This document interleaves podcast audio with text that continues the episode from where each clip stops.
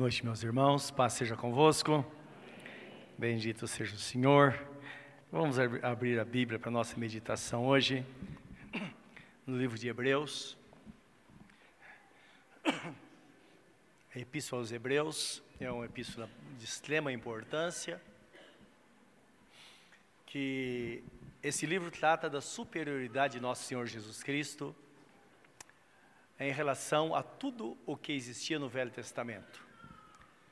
Superioridade ao culto, superioridade ao sacerdócio, é, superioridade ao templo, superioridade à arca da aliança, ele é superior a tudo.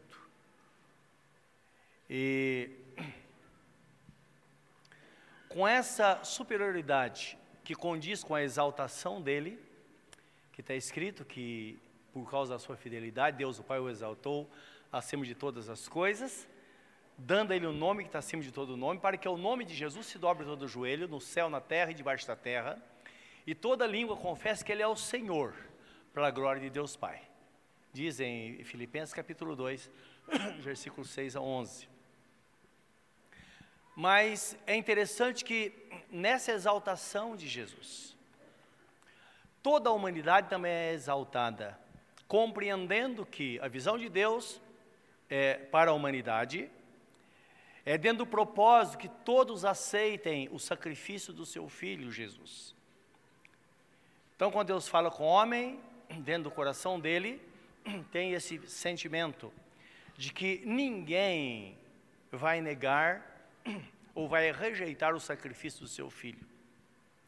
E uma vez esta pessoa se convertendo ao Senhor, ela então é colocada num, num, patamar superior também, porque se Jesus foi exaltado, também a humanidade foi exaltada. A humanidade decaída por causa do pecado, conforme nós bem sabemos, mas está escrito que aprove a Deus colocar toda a humanidade debaixo do pecado, para que pudesse usar de misericórdia para com todos porque todos pecaram e todos estão destituídos da glória de Deus. Um pecou, logo todos pecaram. A raça humana está então debaixo do pecado. E ele pegou Jesus, que ofereceu-se por nós, pagando o preço por este pecado, e agora ele foi exaltado. E quem quiser ser salvo, tem que depender de Jesus. Por isso está escrito que só por meio de Jesus é que podemos ser salvos. Não existe outro caminho. Só Jesus é o Salvador. Porque debaixo do céu não existe nem outro nome dado entre os homens através do qual devamos ser salvos. Também está escrito que não há nenhum mediador entre Deus e os homens, a não ser Jesus Cristo, o homem. Então é importante que nós entendamos isso, para entendermos uh, uh, uh, o livro, essa escrita aos Hebreus, que ela está ligada, está relacionada ao livro de Levítico. O livro de Levítico é onde foi dada toda a lei e os estatutos para o povo de Israel, o culto, a ordem do culto em Israel, fala do templo, também da arca da aliança, onde era a habitação de Deus. Tinha o, o, o, a função do, do sacerdote, sumo sacerdote no culto. Então, tudo isso apontava para Jesus. Tudo se cumpriu em Jesus. Então entendam, não faltou nada. Tudo foi cumprido na pessoa bendita de nosso Senhor Jesus Cristo. Então há a razão por que a Bíblia Sagrada fala, livro de Colossenses 2,16, ninguém vos julgue hoje pelo comer, pelo beber, ou pela, pelos dias de sábado, ou coisa assim, ou pelas festas, falando de situações do povo de Israel no, no, no Velho Testamento, porque todas essas coisas eram sombras das coisas futuras, porém o corpo é de Cristo. Isto é, tudo se cumpriu na pessoa de Jesus. Não ficou nada, absolutamente nada para trás. Por isso, quando Jesus Cristo disse está consumado, ele disse está terminado, tudo está feito. Eis a razão por quê. Constitui-se num grande pecado quando qualquer pessoa traz do Velho Testamento qualquer coisa que se torne objeto de culto. Isso é, é, é, tido como heresia perante Deus. A arca da aliança se cumpriu em Jesus. O chofar chamava as pessoas para o culto, ficou no Velho Testamento. O templo ficou no Velho Testamento, tudo ficou lá, tudo se cumpriu em Jesus. Então constitui-se num grande perigo para a igreja. E lembra que está escrito que Deus não poupou nem os anjos que quebraram a aliança.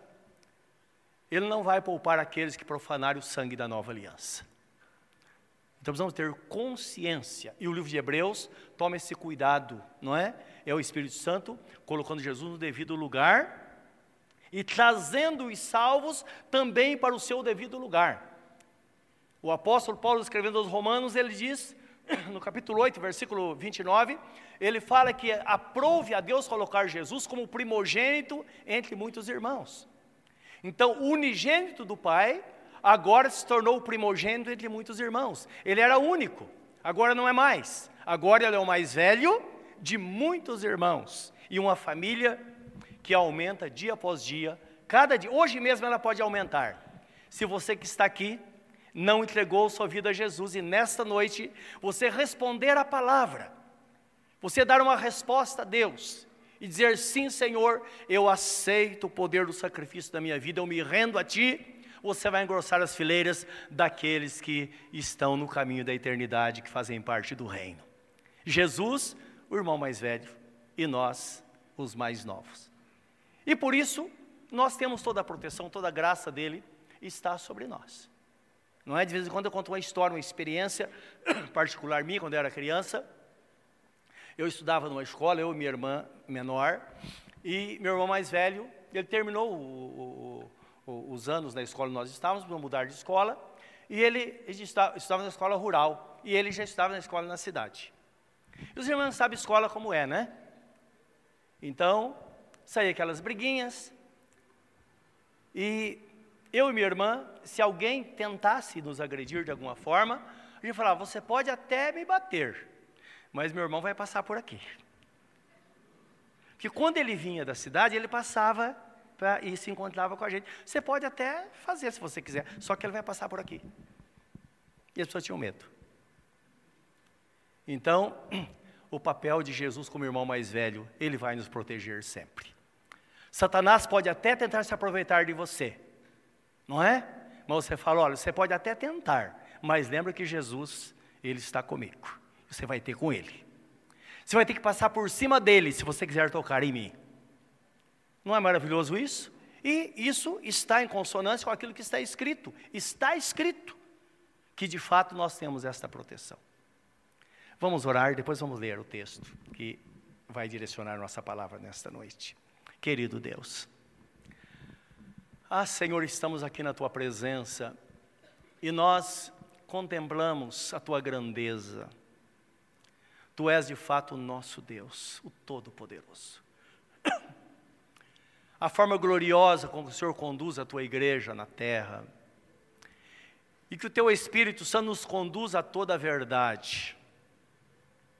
Bem dizia o salmista, que os céus proclamam a glória de Deus, o firmamento anuncia a obra das tuas mãos.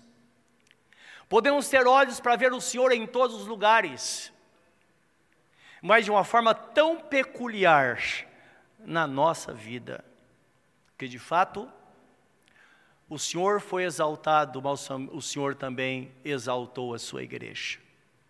Louvado seja o teu nome.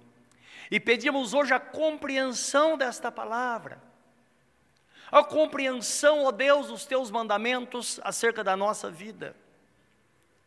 Meu Deus, que saímos daqui abençoados e melhores do que entramos em todos os aspectos da nossa vida, em todas as áreas.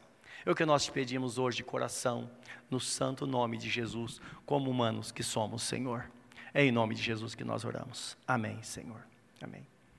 Diz assim a palavra, meus irmãos, no livro de Hebreus, capítulo 10, eh, versículo 19 ao 25, diz assim: Tendo, pois, irmãos, ousadia para entrar no santuário, pelo sangue de Jesus, pelo novo e vivo caminho que ele nos consagrou pelo véu, isto é, pela sua carne. E tendo um grande sacerdote sobre a casa de Deus, cheguemos-nos com verdadeiro coração e inteira certeza de fé, tendo o coração purificado da má consciência e o corpo lavado com água limpa. Reteamos firmes a confissão da nossa esperança, porque fiel é o que prometeu. E consideremos-nos uns aos outros para nos estimularmos ao amor e às boas obras. E não deixando a nossa congregação, ou não deixando de congregar-nos, como é o costume de alguns, antes admoestando-nos uns aos outros, e tanto mais quanto vedes que vai se aproximando aquele dia. Amém. O grande dia que nós bem sabemos e esperamos. O texto nos mostra, começa dizendo, meus irmãos, sobre a ousadia. Então precisamos entender que a ousadia é que dá vida à nossa fé, tendo em vista que nós somos chamados para viver pela fé, nós somos salvos pela fé e também vamos viver pela fé. Então, ousadia significa, de fato, intrepidez, de haver com ação, não é? Portanto, é uma ação, é agir com confiança, sem medo. É ter confiança de fazer o que precisa ser feito no momento em que aquilo deve ser feito. Segundo Tiago, ele diz assim, ele fala que a, a ousadia ela materializa aquilo que é abstrato, porque a nossa fé, ela é abstrata. Não se pode tocar. Mas quando nós agimos em cima daquilo que nós cremos, então aquilo que é abstrato se torna concreto, porque as coisas então se materializam. Esse é o papel da fé. Então Tiago 2:26 diz assim: Porque assim como o corpo sem o espírito está morto, também a fé sem as obras é morta. Então, obras de fé é quando nós cremos e fazemos e vemos aquela ação de Deus transformando a situação. Um exemplo bem clássico. Marcos 16, 16, Jesus diz assim: Ide por todo mundo, pregai o evangelho a toda criatura, 16, 15 a 18, né? Aquele que crer e for batizado será salvo, quem não crer será condenado. Ora, a pessoa crê, mas até então a sua fé é uma fé abstrata, ela crê. Quando ela é batizada, então agora existe um testemunho vivo, público, que de fato ela crê, ela crê, por isso ela está sendo batizada, está obedecendo a palavra, está fazendo aquilo que a fé determina que ela faça, não é? Esse é um exemplo da vida que é dada à nossa fé, à nossa crença no Senhor. E o texto fala primeiro que o servo de Deus precisa ter ousadia para entrar no santuário, no santo dos santos, pelo sangue e pelo corpo de nosso Senhor Jesus Cristo, e fala pelo véu, não é? Isso é, pelo sangue e pelo corpo de Jesus. Isso aponta para o seu sacrifício, que o sacrifício de Jesus é que nos dá a condição de entrarmos na presença de Deus, porque até então, até aí, não há nenhuma relação entre homem e Deus, lembra? O homem que pecar, esse morrerá. Ele está separado eternamente de Deus, como nós vimos há pouco. Todos pecaram e todos estão destituídos da glória de Deus. O pecado entrou no mundo por uma pessoa, e por meio de uma pessoa também esse pecado foi vencido. Em Marcos 15, 37 e 38, vemos Jesus dando um grande brado na ocasião da sua morte, e ele disse: Deus meu, Deus meu, por que me desamparaste? E em seguida diz que ele expirou, ele morreu. Então, aquela separação que ele sentiu de Deus é uma separação equivalente à separação eterna que o homem tem ou tinha por causa do pecado. Porque quando Deus diz certamente morrerás, o homem pensava qual comer o fruto do conhecimento, ele ia cair morto. Não, a morte imperou no mundo agora, e a pessoa continua vivendo, mas hora ou outra ela vai morrer, porque foi determinado por Deus. Mas o que o homem não contava é que Deus está falando de uma morte eterna, a separação eterna de Deus. E Jesus experimentou isso na sua pele quando ele estava na, lá no Calvário porque lembrando, ele levou sobre si os nossos pecados. O sofrimento maior dele não foi a surra que ele levou, todos aqueles ferimentos, não. O sofrimento maior, sofrimento maior foi o peso do pecado da humanidade que estava sobre ele naquela hora, não é? E o desamparo é como que Deus tivesse se escondido dele. E quando diz está consumado, está terminado, a Bíblia diz que naquele exato momento o véu do templo se rasgou. Então existia o templo lá em Israel, antes o tabernáculo no deserto, depois o templo. Existia uma divisão. A primeira parte era o santo, o lugar santo, a segundo, a segunda parte era o santo dos santos, onde estava a arca da aliança. No santuário existia o altar do incenso, a mesa dos pães, as, os castiçais que eram acesos diariamente. E lá no Santo dos Santos estava a, a, a Arca da Aliança, onde marcava a habitação de Deus. É ali que Deus se manifestava. E o sumo sacerdote entrava uma vez por ano lá no Santo dos Santos, só ele podia entrar. Primeiro fazia purificação pelos seus pecados para entrar. E foi ordenado por Deus que o sumo sacerdote usava uma vestimenta, uma capa, e eram colocados sinos na barra daquela capa, para que se porventura ele morresse, então eles iam ouvir o barulho do sino quando ele caísse morto, se ele fosse ferido por Deus. Não há registro na história de que alguma vez aconteceu isso com algum sumo sacerdote, porque apesar de ser homens mortais, eles faziam o sacrifício por si, ofereciam um animal, derramavam sangue, recebia, faziam o ritual da purificação, depois eles entravam. Eles entravam com a bacia, com o sangue do cordeiro, que representava Jesus, e ele aspergia sobre a arca aquele sangue. E fazia oração de confissão dos pecados, depois ele saía e aspergia sobre o povo de Israel aquele sangue, ah, de uma forma simbólica, não é? Porque na verdade não ia cair sobre todos, mas eles espirravam sobre os que estavam presentes. E eles voltaram para suas casas, recebiam a bênção sacerdotal, ou a bênção de, de araônica ou mosaica, aquela oração que fala que o Senhor te abençoe e te guarde, que o Senhor faça resplandecer o seu rosto sobre ti e tenha misericórdia de ti, que o Senhor levante sobre ti o seu rosto e te dê a paz. É a oração do povo de Israel. E quando eles estendiam a mão, aspergia aquele sangue que fazia essa oração, as pessoas voltavam para casa perdoadas e eu ter um ano de abundância, toda a bênção estava sobre eles. Então entenda que a, a Jesus, quando ele entrou no Santo dos Santos, dos céus, a Bíblia fala que a superioridade dele, diz no livro de Hebreus, porque ele não entrou com o sangue de um cordeiro, mas ele entrou com o seu próprio sangue, e ele fez purificação no céu. Todas as coisas dos céus e da terra foram purificadas pelo sangue de Jesus. Quando eu li isso na Bíblia, eu fiquei espantado. Ora, como que o pecado estava no céu? Depois acabei descobrindo que lá foi o lugar onde Satanás cometeu o pecado. O primeiro pecado aconteceu nos céus. E Jesus fez essa purificação, não é? Ele sendo todo-poderoso. Então dizem que aquele, a Bíblia fala da espessura daquele véu, que era feito de linho, não é? Com fios de ouro. Se eu colocasse dez bois puxando de cada lado, não conseguia rasgar aquele véu de tão forte que era. E quando Jesus expirou, ele rasgou de alto a baixo, de cima a baixo, indicando: olha, o caminho para o Santo dos Santos está aberto agora, mas tem que passar por Jesus. É por isso que fala: pelo sangue, pelo corpo e pelo sangue de Jesus, isto é, pelo véu, não é? Então, indicando que ah, o sacrifício de Jesus é que abriu esse caminho para a presença do Pai. Então, isso de fato é maravilhoso. E nós vemos na Bíblia Sagrada, então, aqui no texto falando, indicando que de fato o caminho está aberto.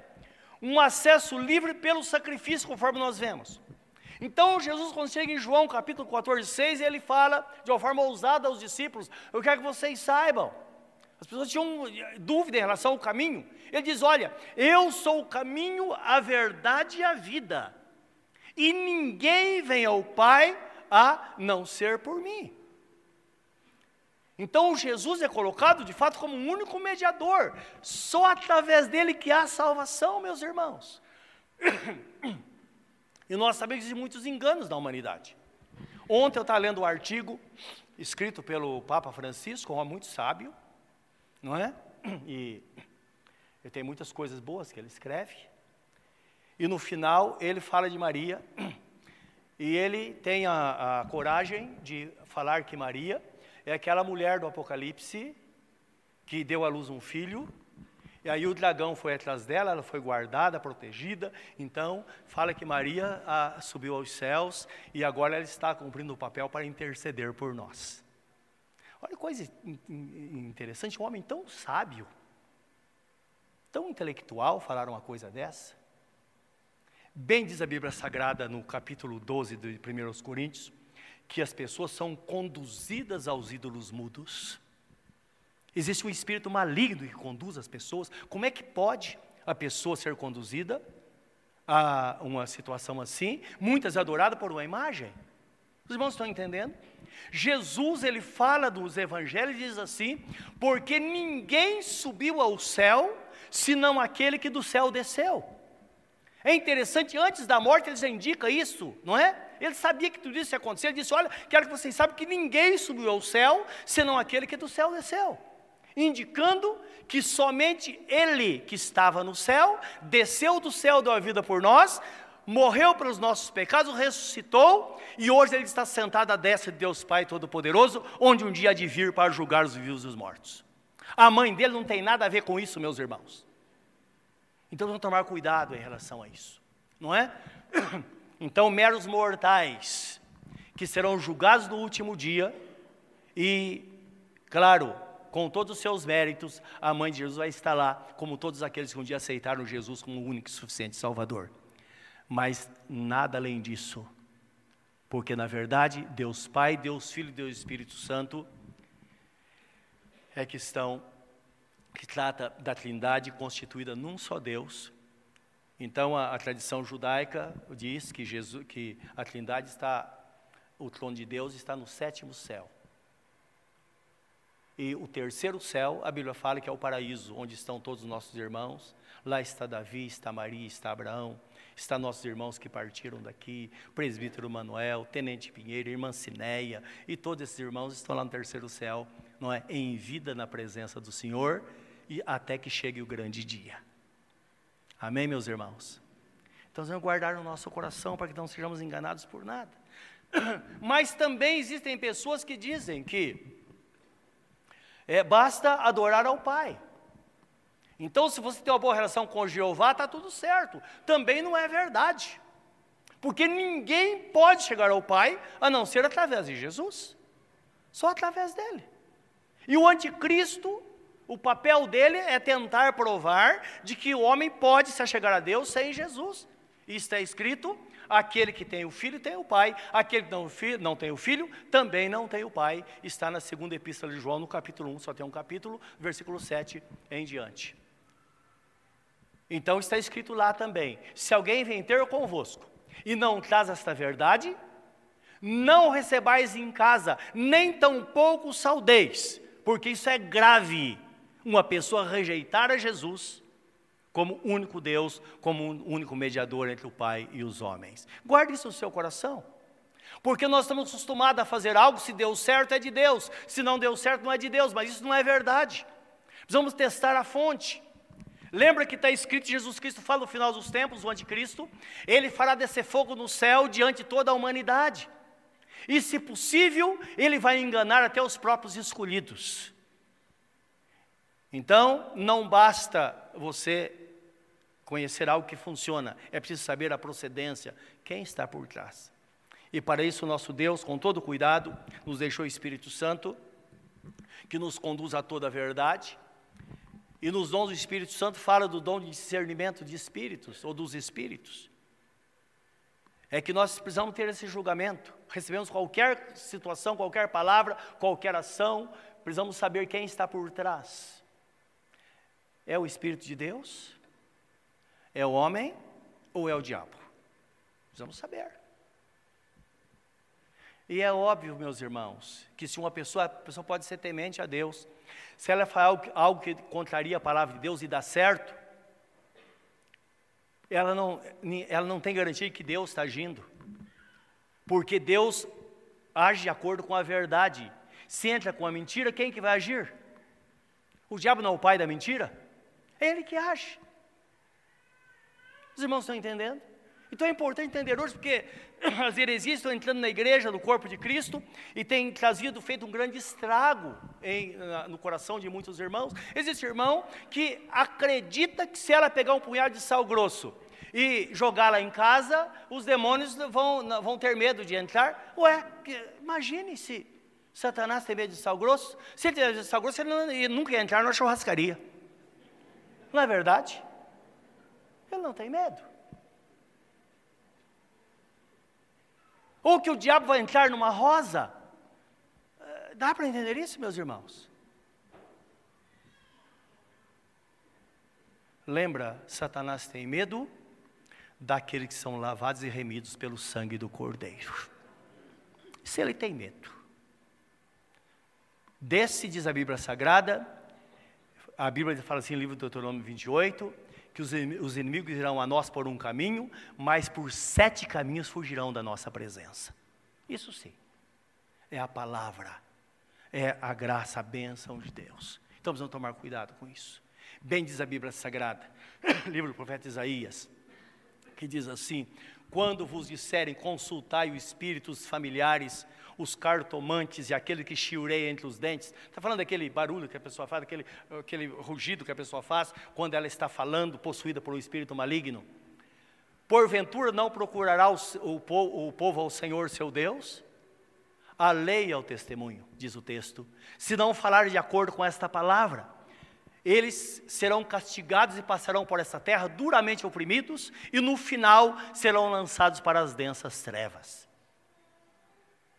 Então, já prevenindo o tempo que estão vivendo, em que muitas pessoas, na hora da angústia, muitas vezes pessoas que já passaram por uma igreja, conhecem a verdade, elas procuram consultam, cartomantes, vão em algum lugar. Há pouco tempo ouvi o caso de uma pessoa temente a Deus que perdeu uma, uma pessoa amada e imediatamente alguém entrou no caminho, daqui a pouco recebe uma carta psicografada que contava a história da pessoa, e ficou toda sensibilizada. O que, que o senhor acha?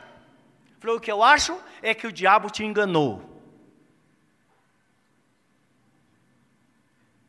E a Bíblia fala, é clara em falar isso. E o Espiritismo tem imperado, ao passo que no Brasil nós sabemos que muitos anos podia identificar um católico espírito ou um espírito católico, porque estava tudo misturado.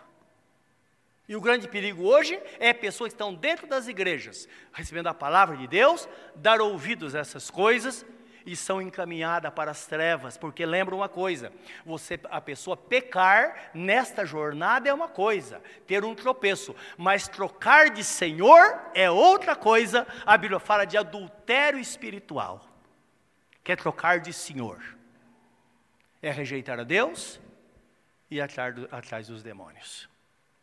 Então, meus irmãos, não basta o problema ser resolvido. Nós precisamos,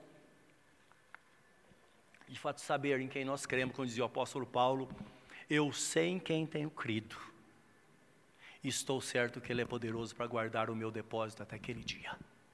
Você precisa ter a certeza no coração e andar no caminho. E o livro de Hebreus indica exatamente isso, a superioridade de Jesus, ele sendo o único caminho. E além disso, ele tem, a, ele tem a provisão necessária para cuidar de nós todos os dias da nossa vida, meus irmãos, na nossa jornada aqui na terra. É interessante que o livro de Hebreus apresenta Jesus como sumo sacerdote dos fracos. Porque ele conhece, ele, conhece, ele nos conhece. Jesus sabe que nessa terra é uma terra, um, uma, uma jornada dura. O apóstolo Pedro fala: nós somos peregrinos e forasteiros nosso reino não está aqui, nosso mundo não é esse. E passando por lutas, dificuldades. Jesus disse: Eu venci o mundo, e vocês vão vencer também. No mundo vocês terão aflição.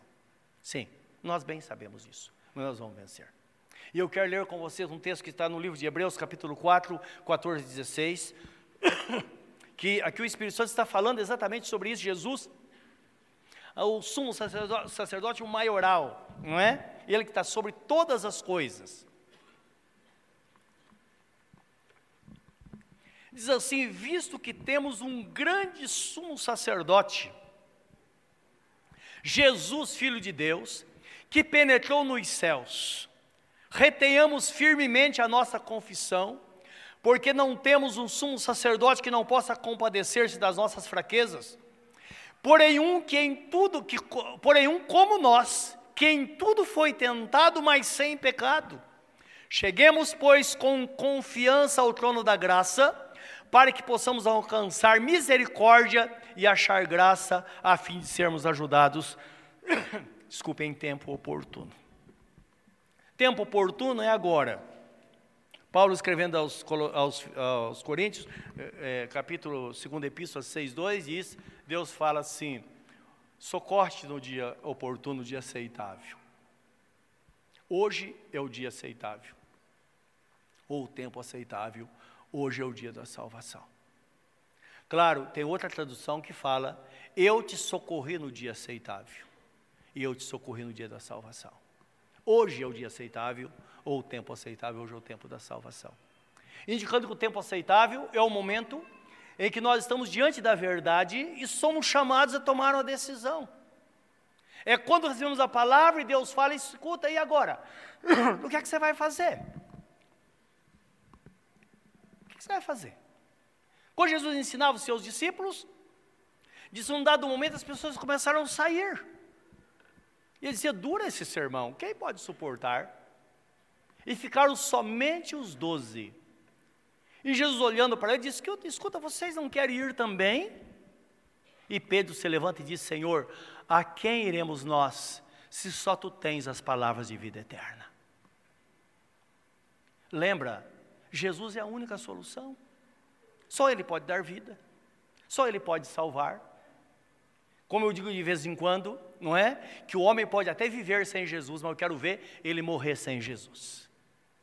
Hora que a morte se aproximar, chegar o momento decisivo, o que que ele vai fazer?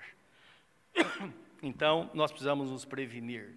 Ele está presente, ele é capaz de suprir todas as nossas necessidades.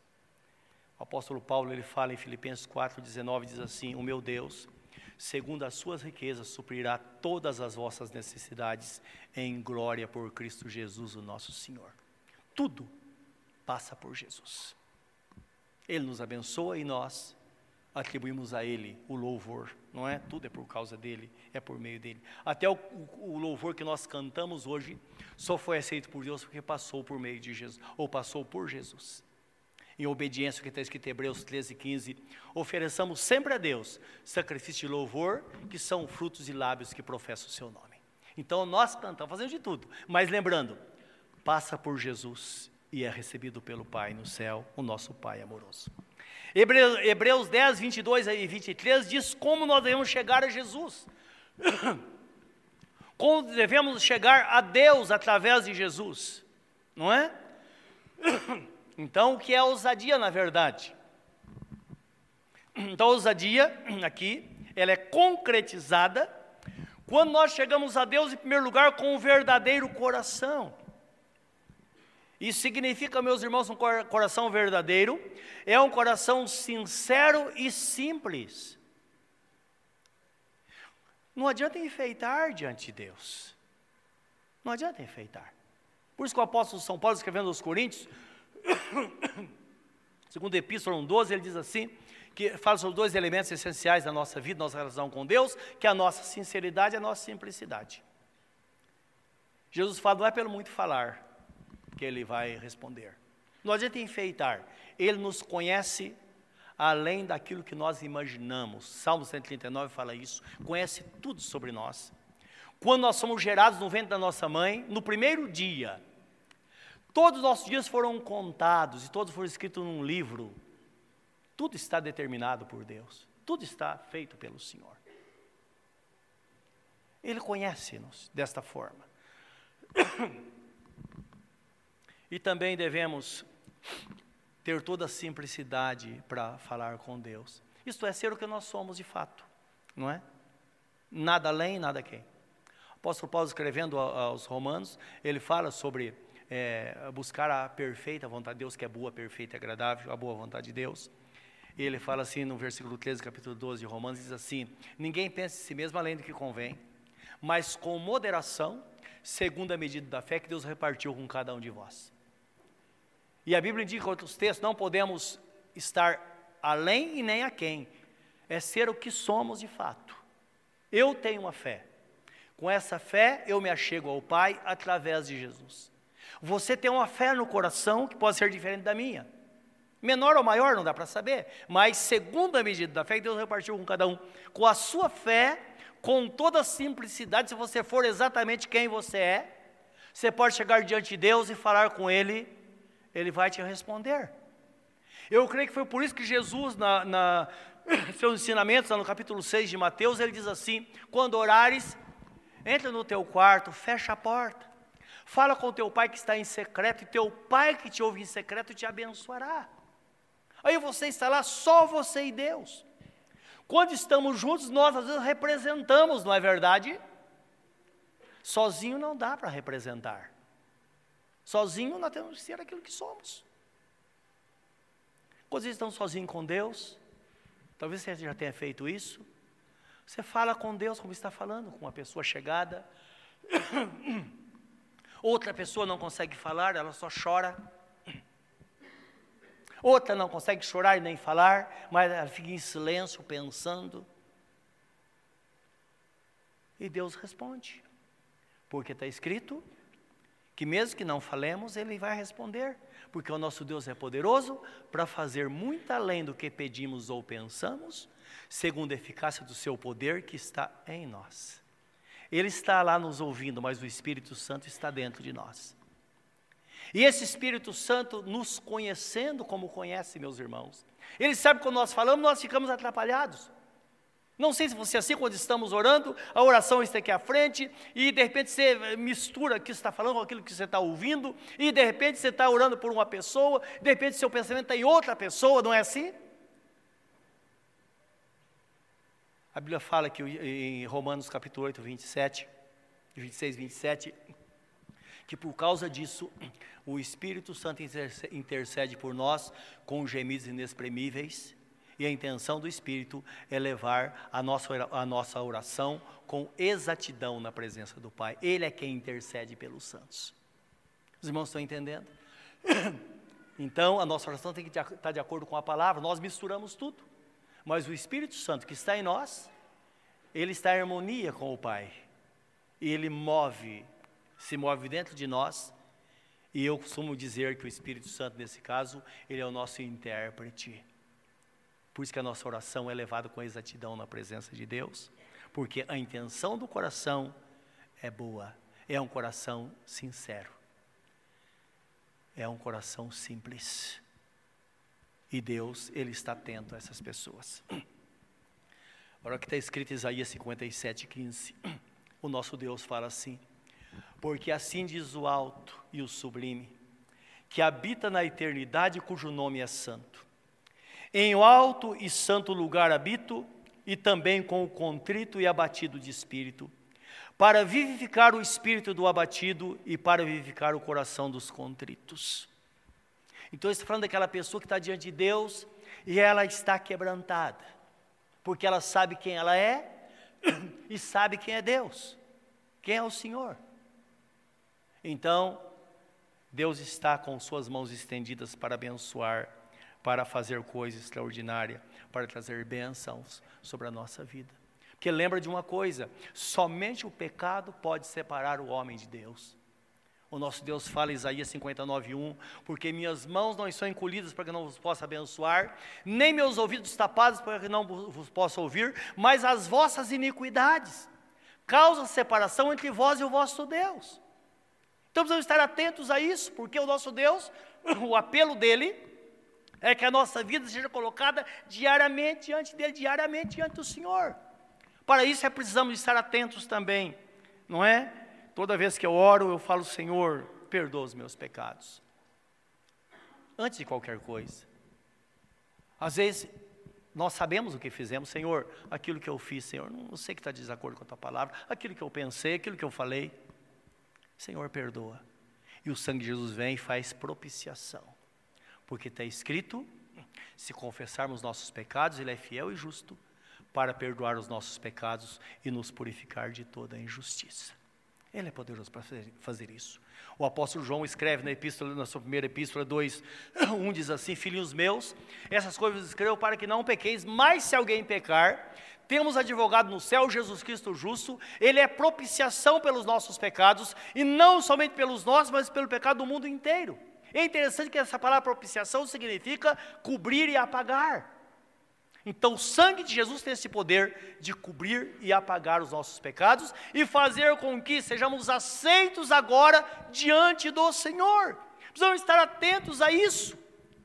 O Salomão, quando consagra o templo ao Senhor, ele faz oração a Deus suplicando que Deus esteja presente para abençoar a vida deles. E num dado momento Deus se manifesta e fala com ele: Salomão, se o meu povo que se chama pelo meu nome, se ele se humilhar e orar, e se arrepender dos seus maus caminhos, eu ouvirei dos céus, perdoarei os seus pecados e sararei a sua terra. E a partir deste momento que isso acontecer, eu vou ouvir toda oração que for feita neste lugar. Então é Deus falando com o povo de Israel, de uma forma coletiva, mas hoje tem a certeza, ele fala conosco que para sarar a nossa terra nós precisamos estar em consonância com a vontade do Senhor. E para isso nós precisamos às vezes parar e pensar, não é? Como fazemos na ceia, um autoexame e colocar nossa vida em ordem na presença do Senhor, então as coisas vão acontecer. Por isso que o texto ainda fala que para chegar a Deus, precisamos ter nosso coração purificado da má consciência isso é purificado pelo sangue de nosso Senhor Jesus Cristo. Um coração limpo na presença do Senhor, que só Jesus pode fazer. E o corpo lavado com água limpa. Claro, ele faz alusão ao batismo aqui, não é? Pessoa que crê é batizada. Mas também quando a pessoa é batizada, ela já passou por um processo de limpeza. Porque quando ela creu no Senhor, já o efeito da palavra começou a acontecer na sua vida. Lá no texto em João 15, quando Jesus fala da videira verdadeira, 15, 13, ele diz assim: Vós estáis limpos pela palavra que eu vos tenho falado. Então a palavra, ela limpa, ela lava. O batismo faz a lavagem completa, que faz com que a velha natureza seja sepultada e a pessoa então nasce de novo. Ela passa pelo novo nascimento para viver agora em novidade de vida. Isso é tão real que quando o apóstolo Pedro teve seus pés lavados por Jesus, ou Jesus ia lavar os seus pés, lavar os pés dos discípulos, nós já vimos isso há pouco tempo. O apóstolo Pedro disse: Senhor, de maneira nenhuma Senhor vai lavar os meus pés. Aí ele falou: Ó oh, Pedro, se eu não lavar teus pés, você não vai ter parte comigo. Ele falou: Senhor, então não, então lava meu corpo todo. Ele sempre era exagerado, né? Ele falou: Não, Pedro, também o corpo todo não precisa, porque você já está limpo já foi lavado. Só os pés. O que significa isso? Além da lição de humildade, é que nós fomos lavados pelo sangue de Jesus e botamos o pé na estrada, em direção à eternidade. Nossos pés são respingados com o pecado diariamente. Mas Jesus fala: Eu continuo lavando os seus pés. Esses respingos, eles são lavados pelo meu sangue é o texto que eu falei há pouco. E Jesus faz propiciação pelos nossos pecados, e quando nós somos vistos no mundo espiritual, nós somos vistos mais alvos do que a neve, como diz a Bíblia Sagrada.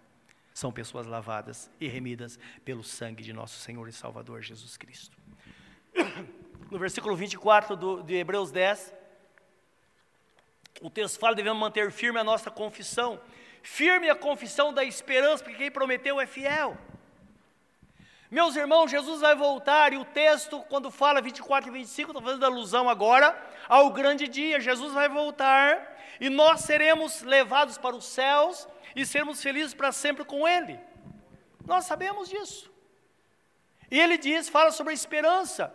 Aquele que prometeu é fiel, então mantenha firme a confissão da esperança, porque certamente há de acontecer a qualquer momento. Ou nós morreremos e iremos encontrar com o Senhor, ou a qualquer momento o Senhor volta e nós seremos arrebatados nas nuvens, onde estaremos para sempre com Ele.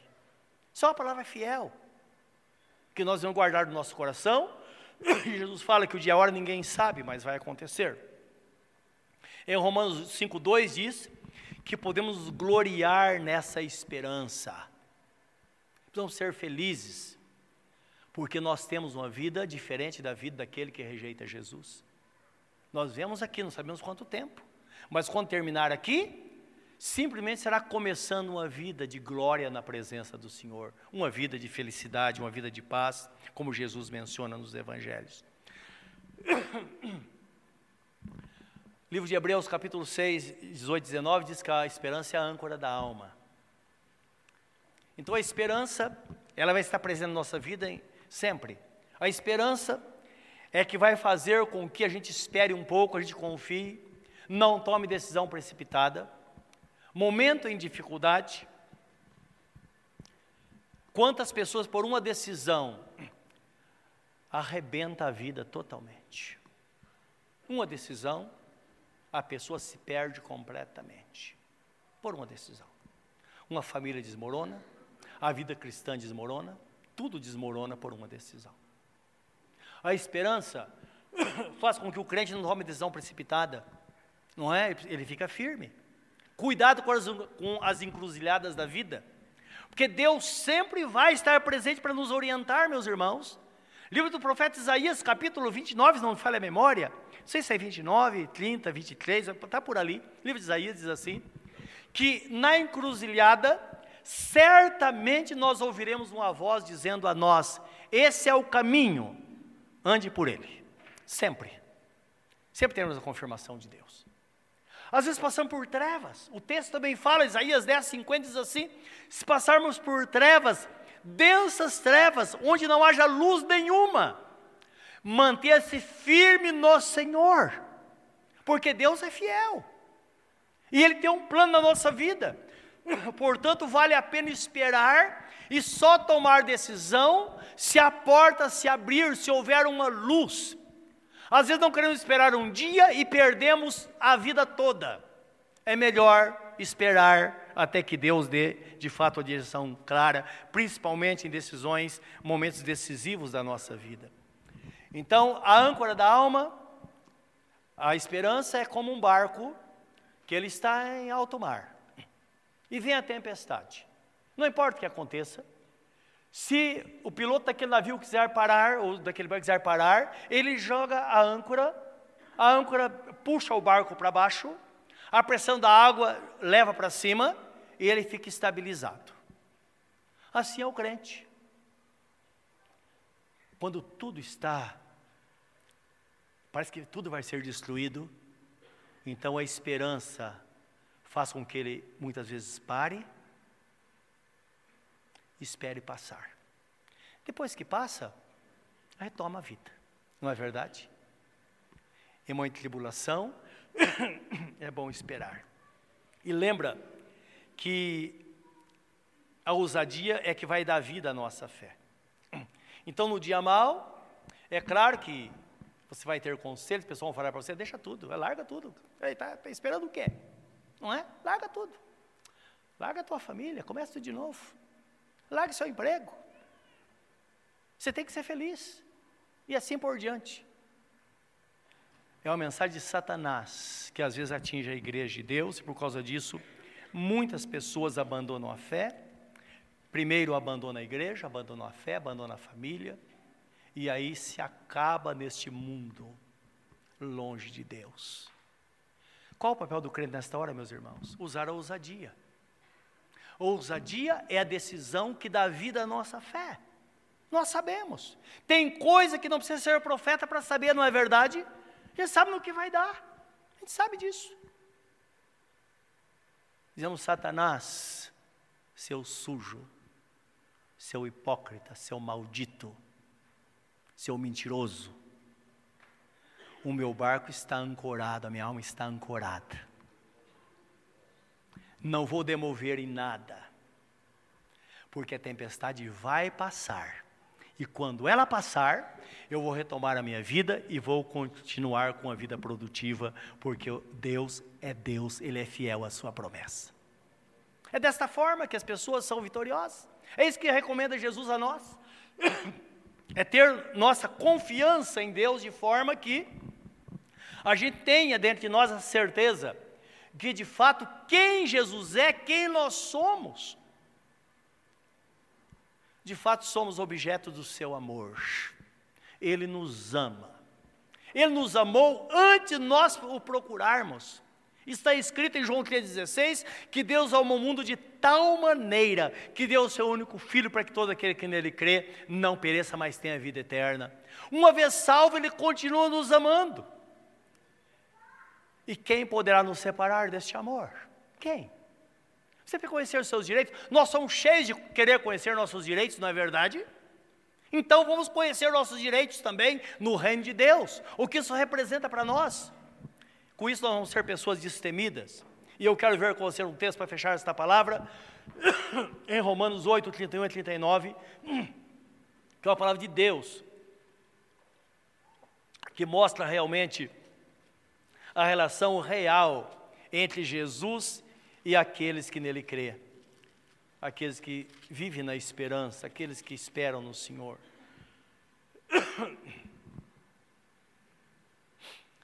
É interessante que isso que vamos ler é um cântico, não é? Então imagine o apóstolo Paulo escrevendo, o Espírito Santo conduzindo a escrita, de repente ele começa a cantar.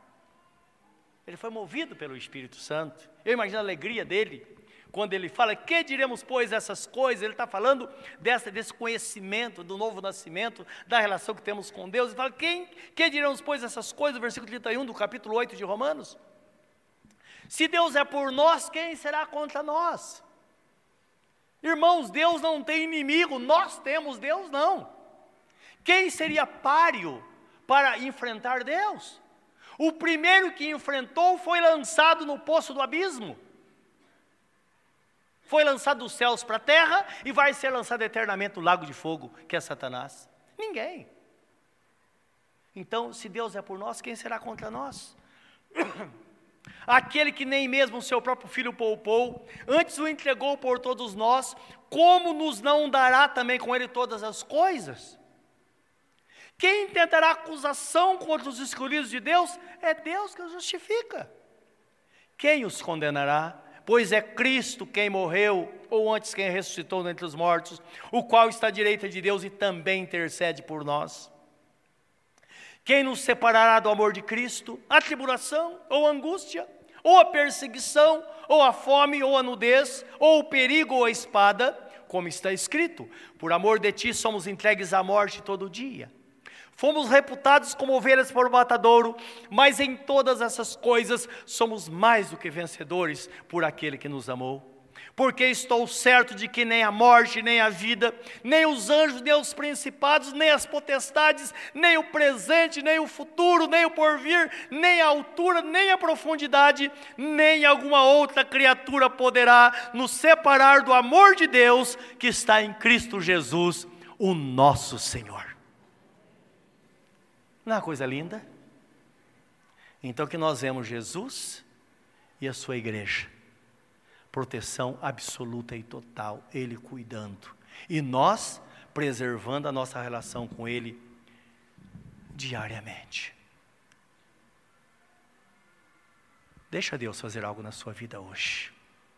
Então você está aqui e fala, puxa, eu queria tanto essa relação com Deus. O caminho está, está indicado é por meio de Jesus.